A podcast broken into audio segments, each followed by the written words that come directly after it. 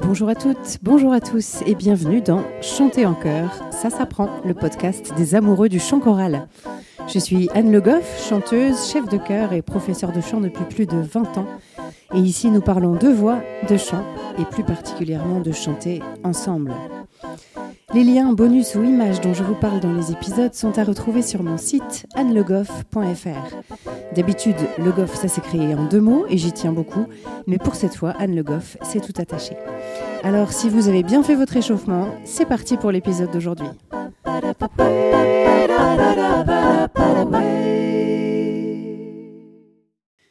Le qui suis-je du jour?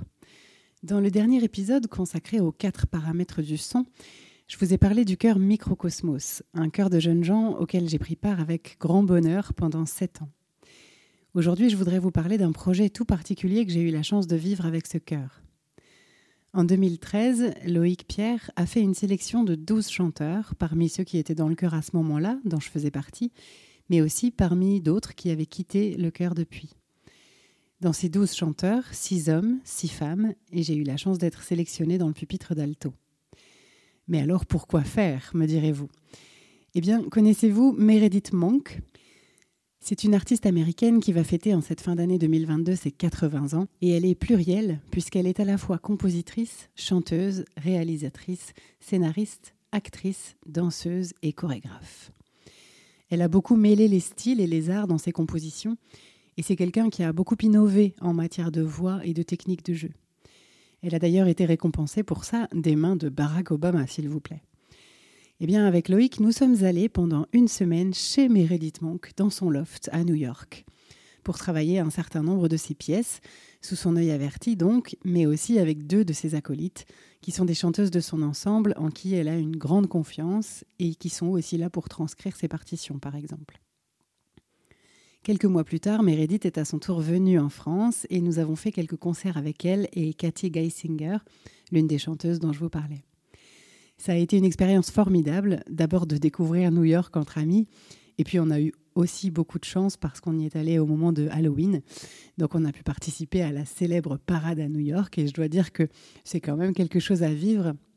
Mais aussi cette expérience avec cette musicienne si singulière qui est d'une gentillesse incroyable, tout en étant extrêmement claire et exigeante sur le son qu'elle veut entendre, la manière dont on doit interpréter ses musiques, quand bien même elles nous font aller chercher des sonorités qu'on n'a pas du tout l'habitude de produire.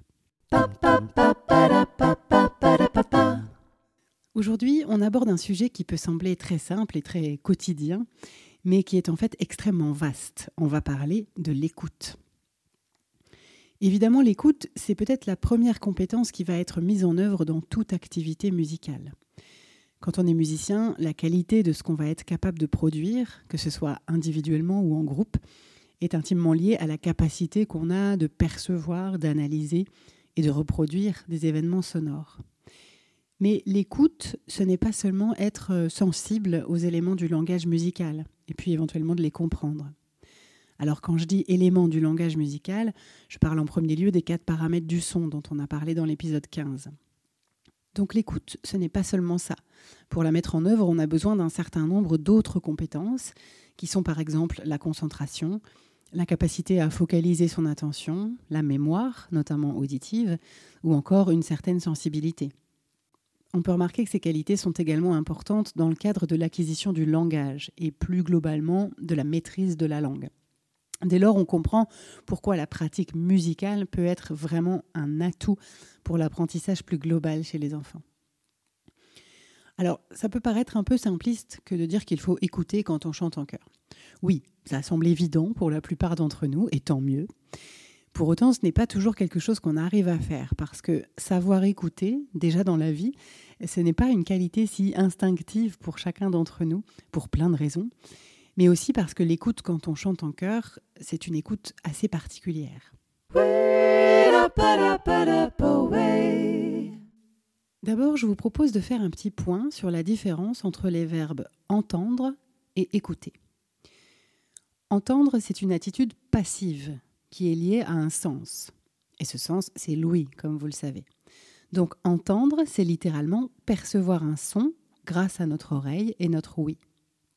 Écouter, c'est autre chose. Écouter, c'est une attitude active, donc qui dépend de notre volonté. Tiens, je vais répéter ça.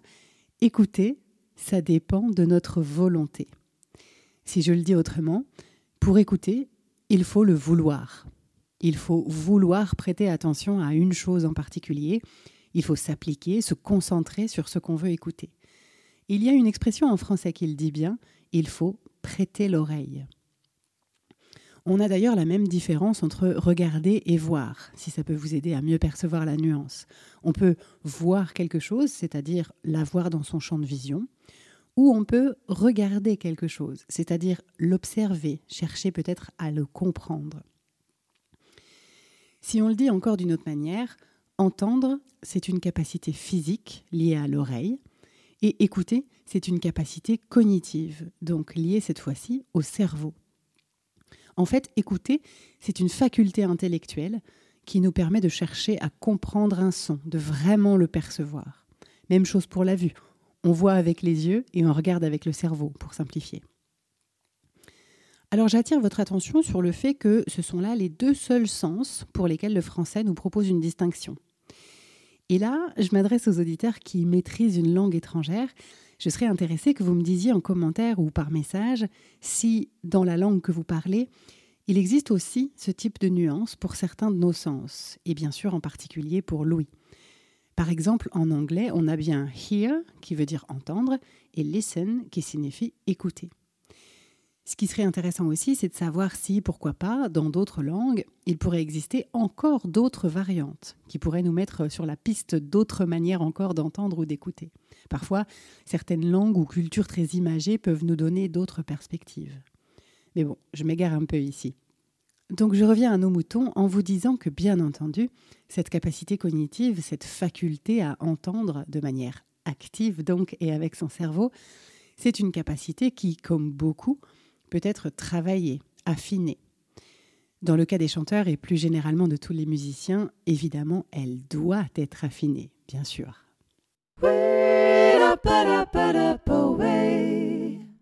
Cet affinage de l'écoute, ça se fait évidemment par la pratique essentiellement. On peut faire des jeux d'écoute, on peut aussi simplement, quand on est choriste, prêter attention à certaines choses. Quand un pupitre travaille, on peut vraiment être très attentif à ce qu'on entend on peut essayer de se poser la question, tiens, qu'est-ce que je leur dirais si c'était moi le chef? Et d'ailleurs, en tant que chef, on peut poser la question aux autres pupitres. Qu'est-ce que vous en pensez? Qu'est-ce qu'on leur propose d'améliorer? D'abord, ça va éviter aux autres de s'ennuyer, ou bien de ne pas se sentir concernés par le travail d'un pupitre qui n'est pas le leur. Mais aussi, ça va les habituer à écouter avec plus de précision, à affiner leur oreille. On peut le faire bien sûr aussi quand on chante dans son propre pupitre avant que le chef ne fasse ses demandes ou ses remarques, on peut s'interroger sur ce qu'on améliorerait dans ce qu'on vient de faire, que ce soit au point de vue justesse, phrasé, nuance, articulation, texte, etc. Apprendre à écouter, c'est déjà simplement prendre l'habitude de le faire. Aller plus loin que juste entendre ce qu'on chante ou ce que chantent les autres, mais s'interroger, analyser ce qu'on entend. Ça, évidemment, c'est source de progrès parce que ce qu'on entend, ce qu'on repère, on est plus à même de le corriger. Quand je donne des cours de chant, j'explique souvent que l'oreille est en avance sur la technique vocale. Bien souvent, un parcours en cours de chant peut sembler frustrant à quelques moments parce que finalement, on a toujours l'impression qu'on n'arrive pas à faire ce qu'on voudrait entendre. Alors en fait, notre oreille progresse d'abord, donc on entend que le résultat n'est pas aussi bien que ce qu'on voudrait. Et puis on progresse, et comme on sait ce qu'on veut entendre, on évolue, mais entre-temps, notre oreille évolue elle aussi. Et donc finalement, on est toujours un peu en retard sur notre oreille. C'est une bonne chose, évidemment, parce que si notre oreille n'évoluait pas, on ne pourrait pas progresser en technique vocale, en musicalité ou dans nos sensations corporelles. Mais ça peut aussi être source de frustration parce que au bout de dix ans de cours de chant, on peut avoir la sensation qu'on n'arrive toujours pas à faire ce qu'on voudrait entendre. Oui, sauf que bien sûr, si on compare ce qu'on chante dix ans après, on a énormément évolué et progressé. Et ce qu'on veut entendre est quelque chose de bien plus précis par rapport à ce qu'on cherchait dix ans avant. Mais voilà, notre oreille, elle, elle est déjà devant sur le chemin.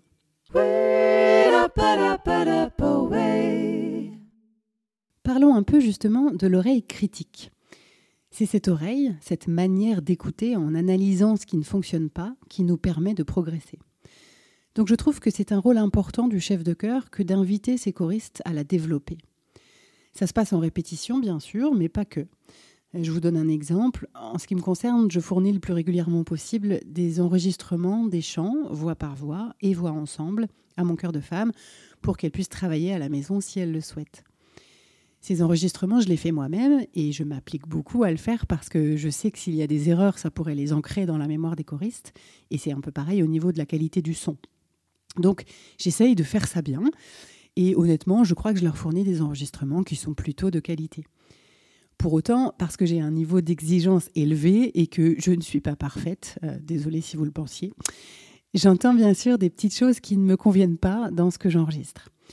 Récemment, euh, quand je leur ai envoyé des enregistrements, euh, je leur ai proposé de faire fonctionner leur oreille critique et de repérer les petites choses qui restaient imparfaites. Donc dans mon message, je leur ai dit qu'il y avait ici ou là une attaque un peu trop dure, une note pas tout à fait juste, une respiration trop sonore, un son un peu aigre, et puis aussi des choses liées à l'enregistrement, comme par exemple une coupe et un montage un peu trop audible ou des choses comme ça. Bref, ce que je voulais, c'était les inviter à ne pas se dire Ah, bah c'est la chef, donc c'est parfait, c'est comme ça qu'il faut faire. Surtout pas. C'était drôle d'ailleurs parce que j'ai quelques choristes qui m'ont répondu qu'il fallait pas que je me juge si durement, que mon enregistrement était très bien. Mais pour moi, c'était pas du tout dans cet esprit-là. C'était de dire oui, l'enregistrement est très correct pour le travail, c'est un bon outil, mais ça n'empêche pas qu'il y ait des petites choses à dire. Et c'est intéressant, je crois, que les choristes apprennent à les entendre toujours dans un but de progression de l'oreille et de la finesse de l'écoute, pour ensuite s'en servir pour progresser.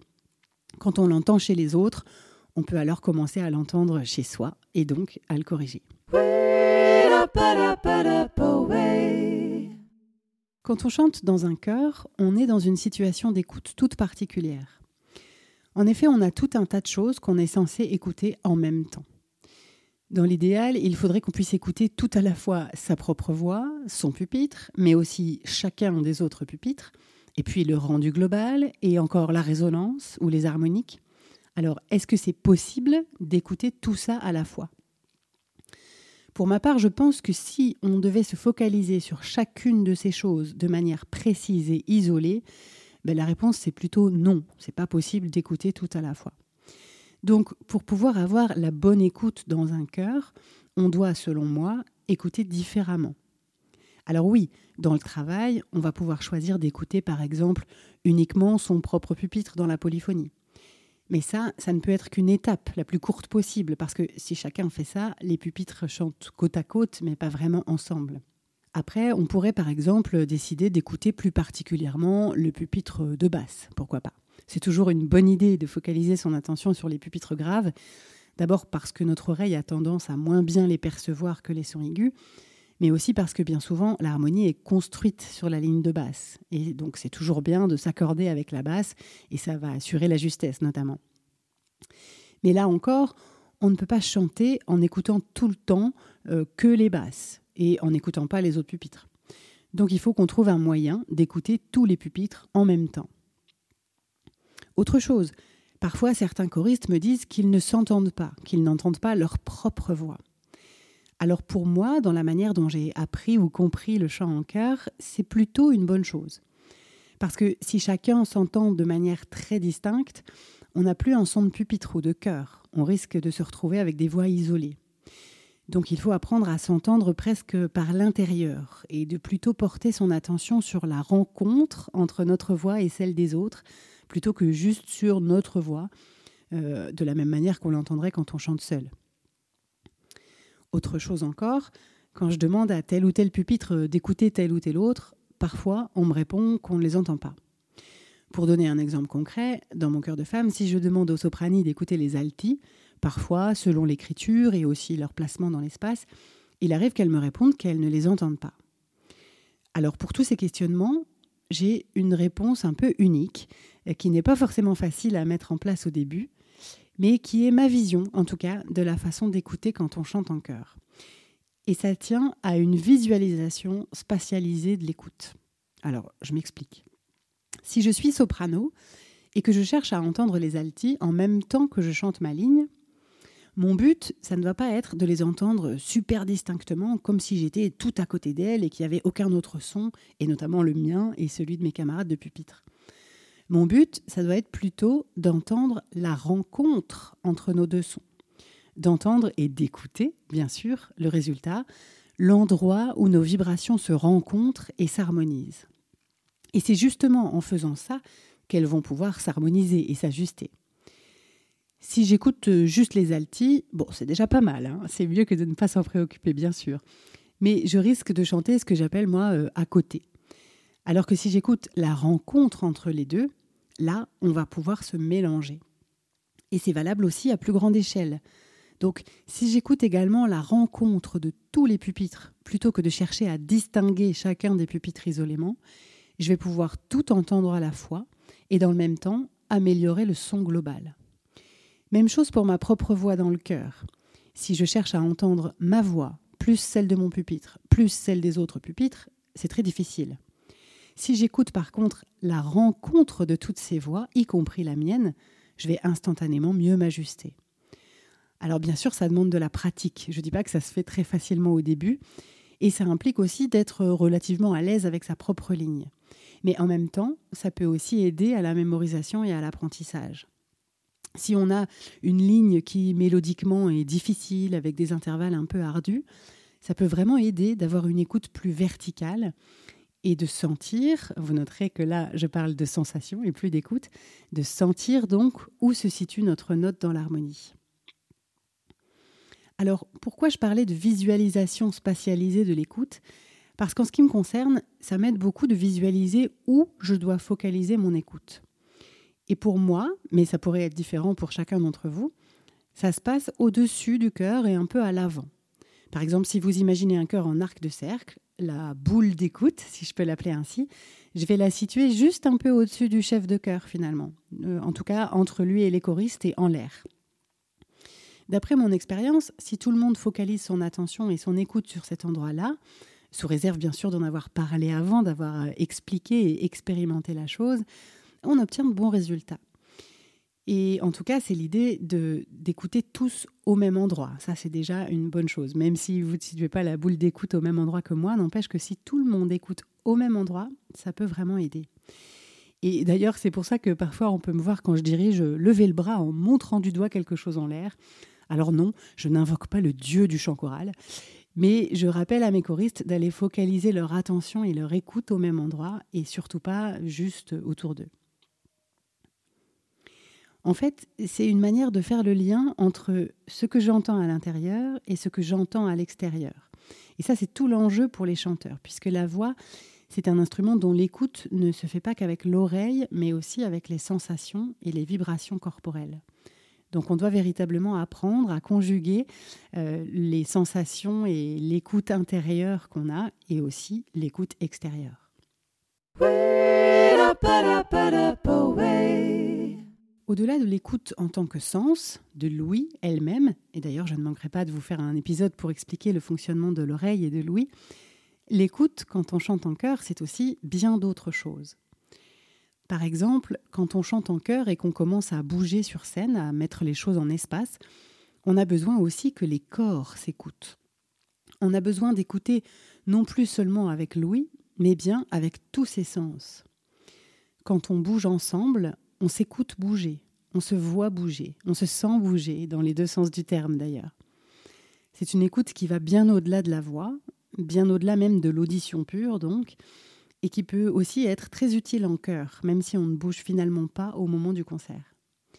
Déjà parce qu'en apprenant à écouter les autres, on apprend dans le même temps à s'écouter soi. Donc on va être bien mieux capable ensuite de prendre sa juste place dans le chœur, aussi bien physiquement que vocalement mais aussi parce que les exercices ou les jeux d'écoute sont des exercices qui obligent à se connecter entre choristes et donc qui fédèrent le chœur. Et en cela, on participe bien sûr à la création ou à l'amélioration du son du chœur. Je voudrais aussi vous donner quelques astuces. Par exemple, quand un pupitre a du mal à tenir sa ligne au sein du chœur, ça peut être bien entendu parce que l'apprentissage est tout frais, mais ça peut être aussi parce que le pupitre ne trouve pas sa place dans l'harmonie. Et la raison, bien souvent, c'est que cette place, on ne leur fait pas. Je pense par exemple au pupitre d'alto, à nouveau, dans les chœurs à voix mixte. C'est un pupitre assez particulier parce que ce sont des voix qui sont moins facilement audibles que les voix aiguës. Et c'est souvent dans l'écriture une ligne un peu moins mélodique, une ligne qui vient surtout enrichir l'harmonie. On en a grand besoin, c'est vraiment euh, euh, une voix essentielle au niveau de l'harmonie et elle, donne une richesse de son, une densité qui est vraiment essentielle. Mais c'est vrai que parfois, mélodiquement, j'allais dire horizontalement, euh, ça peut sembler moins intéressant. Mais si les autres pupitres n'en prennent pas soin de cette voix d'alto, ça peut vite devenir difficile. Alors, si on a un pupitre d'alto qui baisse, par exemple, ou bien qui a une difficulté à tenir sa ligne, ça peut être intéressant de demander aux autres pupitres de les écouter, de focaliser leur attention sur leur ligne pendant qu'ils chantent tous ensemble. Alors, il est possible que la première réponse soit, comme j'en ai parlé plus tôt, euh, bah, on ne les entend pas. Mais ça, ça se travaille. Et la première réponse, c'est que pour les entendre, il faut les écouter. On revient donc à l'idée d'une action volontaire. Et bien souvent, on peut remarquer que quand les autres pupitres focalisent leur attention, écoutent véritablement le pupitre, notamment sur un passage difficile, ils ne vont pas forcément chanter moins fort, mais pour autant, la voix d'alto va mieux ressortir, mieux trouver sa place. Donc, l'équilibre global sera meilleur, les altis se noieront moins dans l'harmonie et donc auront moins de difficultés à tenir leur ligne. Donc, c'est tout bénéf pour tout le monde. Et le chef peut bien sûr orienter l'écoute pendant qu'il dirige en montrant et en indiquant aux autres quel pupitre on doit peut-être écouter davantage à tel ou tel moment. C'est un peu la même chose d'ailleurs pour guider l'oreille de l'auditeur. Je pense par exemple à un passage où il y aurait une ligne à faire entendre en particulier, mais que dans l'écriture, elle, serait un peu couverte par d'autres choses. Un exemple concret, une mélodie qui serait donnée au pupitre de basse, et puis au-dessus un accompagnement qui reste quand même assez sonore. Si le chœur n'écoute pas les basses, le public n'entendra pas les basses. Et probablement, si on demande aux autres pupitres juste de chanter moins fort, ça n'aidera que peu. Alors que si on demande à tous d'écouter activement la mélodie des basses, d'abord l'accompagnement sera sûrement plus musical parce qu'on sait ce qu'on accompagne, mais en plus, même si les autres pupitres ne chantent pas réellement moins fort, la mélodie des basses ressortira. Donc oui, selon moi, on peut vraiment guider l'oreille de l'auditeur et l'orienter sur ce qu'on veut qu'il entende. Et ça peut bien sûr être une mélodie d'un pupitre en particulier ou bien un accord sensible ou encore d'autres choses. Alors, pour moi, s'il y avait une chose à retenir dans cet épisode, c'est que même après des années de pratique, c'est toujours un effort à fournir que d'écouter véritablement et de bien écouter. C'est toujours une action volontaire et on doit toujours y penser, pensez à le faire, pensez à écouter de telle ou telle manière selon les moments, et ne pas croire que parce qu'on chante depuis longtemps ou qu'on connaît bien les chants, on écoute de manière automatique ou bien que c'est quelque chose d'évident. En bonus aujourd'hui, on va poursuivre le sujet que je vous ai évoqué dans le Qui suis-je et je vais donc vous proposer de visionner une vidéo d'un des chants que nous avons interprété en concert avec Meredith Monk. Vous allez voir que c'est assez particulier puisqu'il s'agit d'un canon réflexe. Alors je vous laisse aller voir pourquoi ça s'appelle comme ça. Et n'hésitez pas, si vous avez des questions sur le fonctionnement de ce canon, à me les poser en commentaire sur mon site ou sur Patreon. Ce morceau s'appelle Other Worlds Revealed, d'autres mondes révélés. Et depuis, je l'ai fait travailler et chanter à mon cœur de femme, et on a même décidé d'adapter le principe sur d'autres chants. Et ça fait toujours un sacré effet quand on le fait en concert parce que c'est vraiment quelque chose d'assez singulier.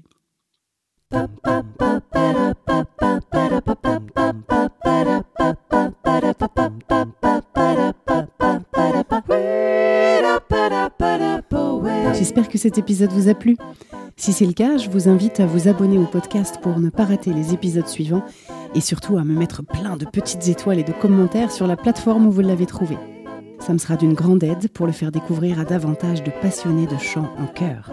N'hésitez pas bien sûr à en parler à vos camarades choristes, mais pas pendant la répétition, et même à votre chef de chœur. C'est toujours intéressant pour eux d'avoir des ressources et pour moi d'avoir des retours. Si vous aimez mon travail, vous pouvez aussi me soutenir en prenant un abonnement sur Patreon. C'est une plateforme de financement participatif et les abonnements démarrent à 1 euro par mois. Ça me permettra de continuer sereinement à réaliser ce podcast. Rendez-vous sur le site Patreon, P-A-T-R-E-O-N, et vous cherchez Chanter en chœur tout attaché. Sinon, le lien est aussi disponible sur mon site annelegoff.fr, onglet podcast, où vous trouvez les bonus de chaque épisode. N'hésitez pas là aussi à me laisser des commentaires, vos questions ou les sujets que vous aimeriez que j'aborde. Merci à tous, on se retrouve la semaine prochaine pour un nouvel épisode de Chanter en chœur, ça s'apprend. D'ici là, prenez soin de vous et de votre voix. away.